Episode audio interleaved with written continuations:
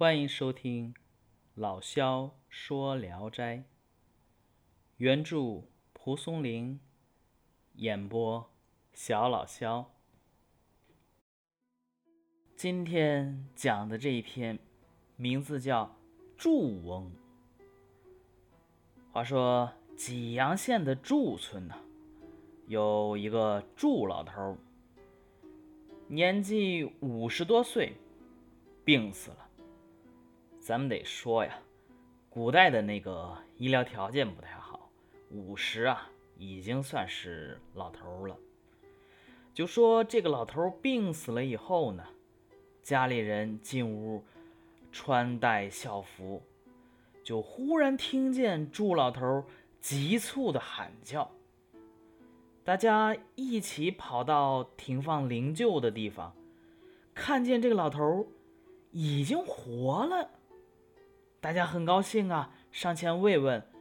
老头呢，不理这些人，只是对老婆说：“我刚走时决心不再返回阳间了。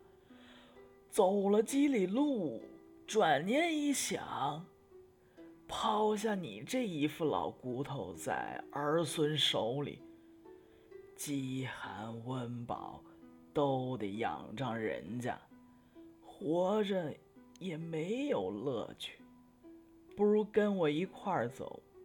所以啊，我就又回来了，打算带你一块儿走。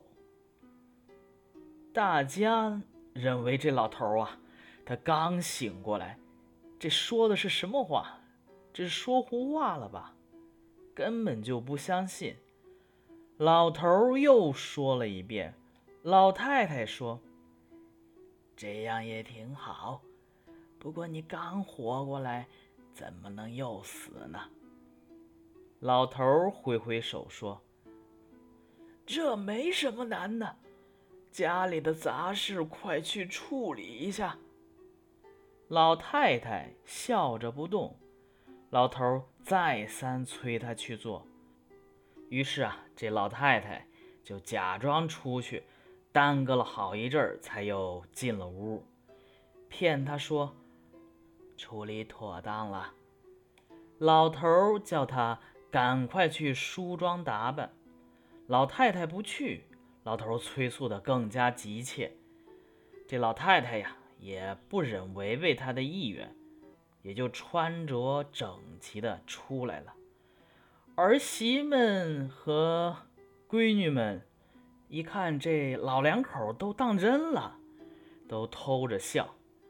老头在枕头上移动了一下头，用手拍着旁边，叫老太太躺下。老太太说：“子女们都在，老两口双双躺在床上，这成什么样子呀？”老头捶着床说。死在一起有什么可笑的？子女们看见老头生气着急，就一起劝老太太呀：“你暂且顺着老头的意思行事。”老太太照着老头的话，和他一个枕头，直挺挺的躺在一起。家里人见状又笑起来。不一会儿，见。老太太的笑容突然没有了，渐渐的闭上了双眼，许久没有动静，就真像睡着了一样。大家这才走过去一看，发现老太太的身子已经凉了，鼻子也不出气儿了，又试了试老头，也是如此。大家这才惊怕起来。康熙二十一年，有祝老头的兄弟媳妇儿啊，在毕刺史家做工时，他详细的讲述了这件事。一史是说，祝老头大概平素就具有奇特的操行吧。黄泉之路茫茫难测，但他呢来去自由。真是令人称奇。况且对于白头偕老的人，想一起走，他就能呼唤着一起走，这是何等的从容啊！人在临咽气的时候，最不忍心诀别的，就是床头上亲近的人呢。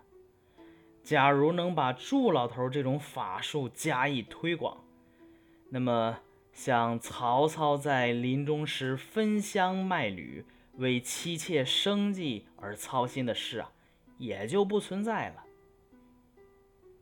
好，这一篇故事就到这儿完结。这个祝翁，也就是祝老头的家呀，从描述上看，其实。家庭生活应该不困难，你想想，这么多人跟他一块儿操办丧事啊之类的，说明家里应该也不困难。儿孙们呢，也不是说不孝顺。可本来就已经死了的祝翁，由于想到老伴儿在儿背手，寒热养人，已无复生去，就是虽然儿子们孝顺不孝顺另说。但你一个老太太，在儿孙辈手里边，你吃喝穿戴、饥寒温饱都得仰仗人家，这样的生活呀，其实没有多少人的尊严。所以说，亦无复生去吗？便决心暂时复活，然后呢，带着老伴儿一起从容死去。当然啊，那是一个。封建年代，故事确实新奇，但这种新奇呢，不仅在于祝翁死而复生、生而复死、来去从容，更在于祝翁让老伴儿随着自己死的原因呢，很有创意。著名的《聊斋志异》评论家冯振銮和戴明伦。都对祝翁的话感慨良深，说此术语观之令人气下。凡是暮年老亲，非孝子顺父，先不倒此痛。就是说，除非是特别孝顺的儿子媳妇，没有不是这样的，都有这种痛楚。我见到有。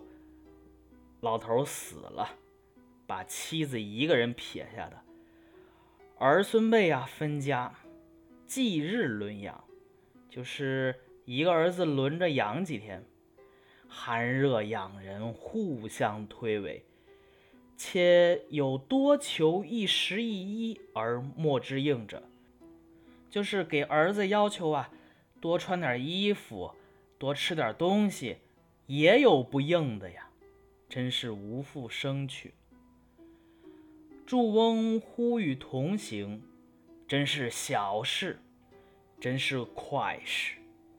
从这个意义上说，祝翁这篇小说，真实的反映了中国社会老年人在暮年生活和心理上的痛苦。这个题材呀。在咱们中国古代小说作品中并不多见。中国文化在世界文化中大概是最早关注老年人的生存状况，并且呀提出用孝道来加以解决。就是你看古代各种朝，基本上都是提倡孝道的，这成为咱们中国传统文化的一大特色。但老年人的生存状况啊，单靠伦理说教是解决不了根本问题的。这其实古往今来的事实有所证明。